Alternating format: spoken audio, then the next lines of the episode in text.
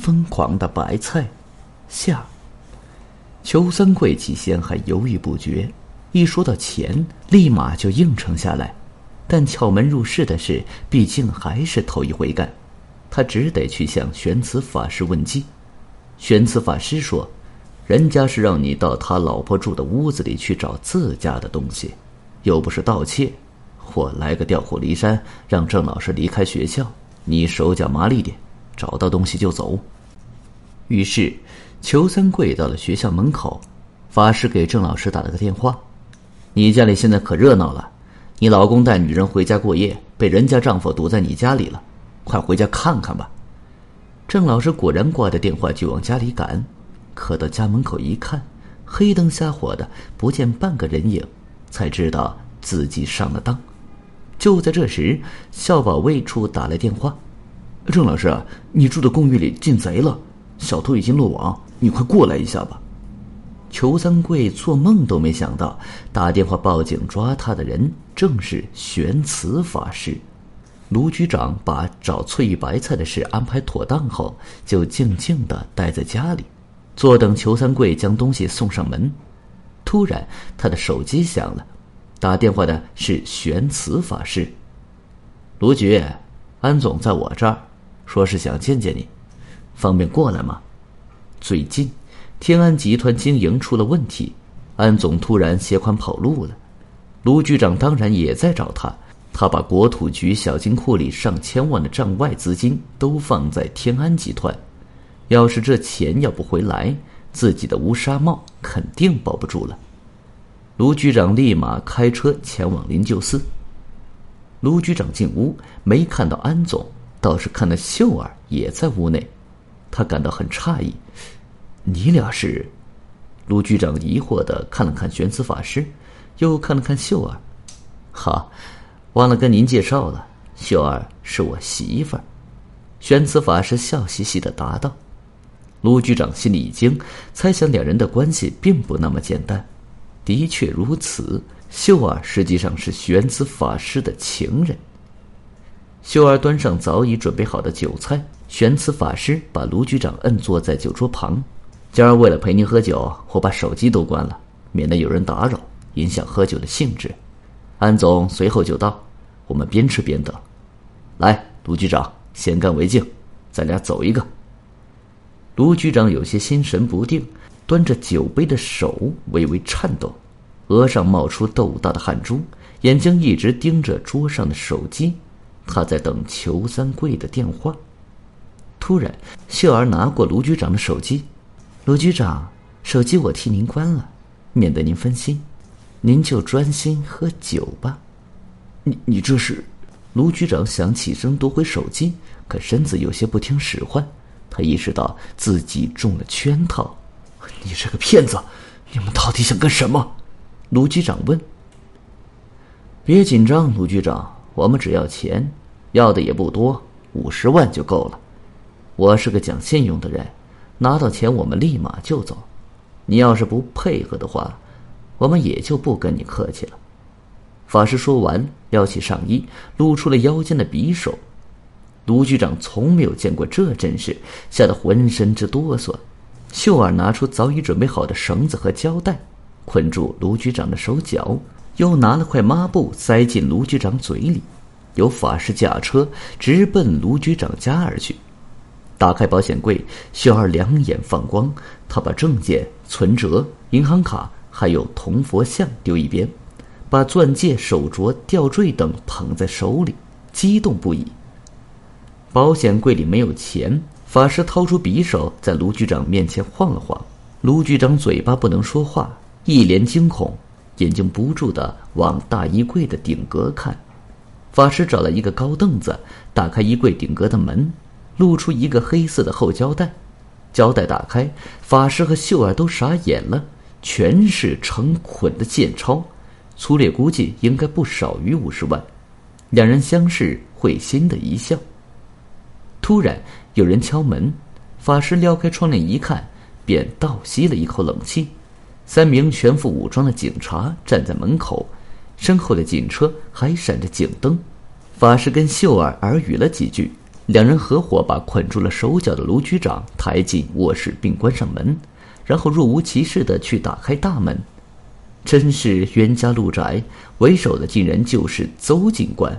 他一眼就认出了玄慈法师，也认出了秀儿，就是上回随身行李被抢的那个四川籍哑巴。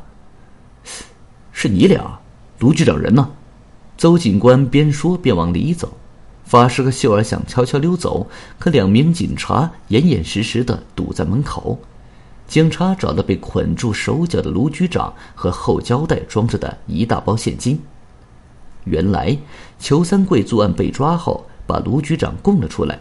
警察连夜赶到卢局长家缉捕同案嫌疑人，没想到一桩盗窃案牵连出一起绑架勒索案和一起职务腐败案。通过询问，玄慈法师交代了自己的底细。原来他本名叫徐正云，早年是影视城的演员，凭在影视城学到的演技，招摇撞骗，混吃混喝。在那里，他认识了秀儿，两人相识并同居，之后一起浪迹天涯。徐正云的老家跟天安集团安总在一个村子，两人是堂兄弟。后来听说自己的堂兄弟徐安搞房地产发了财，就投奔兄弟而来。徐安知道徐正云混迹江湖，只会些鸡鸣狗盗之事，思来想去，只好让徐正云暂时住进了灵鹫寺。徐安送给卢局长翠玉白菜，落了个天大的人情，也得到了他想要的东西。可那玩意儿是个仿冒的假货。内行人一看就会露馅，所以他让徐正云设法去偷回来。盗走翠玉白菜这事，徐正云做的神不知鬼不觉，安总也没亏待他，给了他一笔可观的报酬。哪知徐正云是个不安分的人，进灵鹫寺没几天，他就把自己包装成了一位能掐会算的法师，并且帮助公安部门破了案。一下子成了松子市妇孺皆知的名人，灵鹫寺也因此声名鹊起，变得热闹起来。佛门禁地，男女合住一起不成体统。为了给秀儿找个安身之处，在徐安的介绍下，秀儿进卢局长家当了保姆。但很快，徐正云发现秀儿跟卢局长的关系变得暧昧，便用秀儿给他打听到的电话号码。把电话打给郑老师，让郑老师回家，逼着秀儿从卢局长家退出。当裘三贵把卢局长引荐给徐正云的时候，徐正云明白他的身份，也明白他要找的东西。为了吃上这块肥肉，他眼珠子一转，一个疯狂又贪婪的计划形成了。卢局长怎么也没想到自己会栽在一个骗子手里。还听说省厅那位石痴副厅长因贪腐倒台了，看守所里的他完全失去了往日局长的威风，成天闷坐在墙边叹气。又过了几天，看守人员发现他整天低头嘀咕，仔细一听又语无伦次，前后内容完全不搭。看守所没法通知他妻子郑老师办理了取保候审。虽说丈夫先前的行为伤了郑老师的心，但念及二十多年来的夫妻的情分，她还是交了保释金，把丈夫领回了家。回到家里的卢局长神情呆滞，不跟任何人交流，成天自顾自的嘀咕。郑老师靠近仔细去听，卢局长反反复复念叨的就几句话：“仁者乐山，智者乐水，廉者乐食，副处级。”正书记、副厅级、徐志佩、左侍郎、翠玉白菜，这些乱七八糟不着边际的话，郑老师不太明白。但有个名字，他听得真真切切：徐志佩。你怎么知道我太老爷的名字？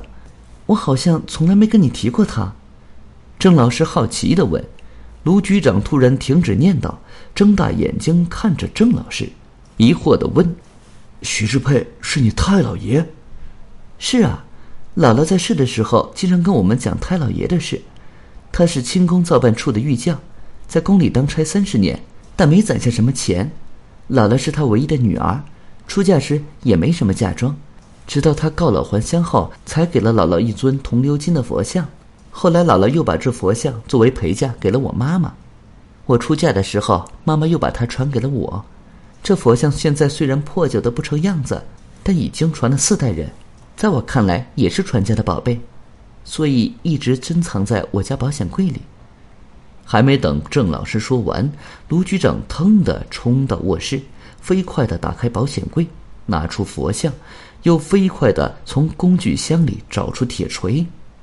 你你疯了！这是我家传的宝贝，赶快住手！郑老师迅速跑过去，想夺下卢局长手里的铁锤，可还是慢了半拍。只听得“哐”的一声，手起锤落，铜佛像应声成了两半。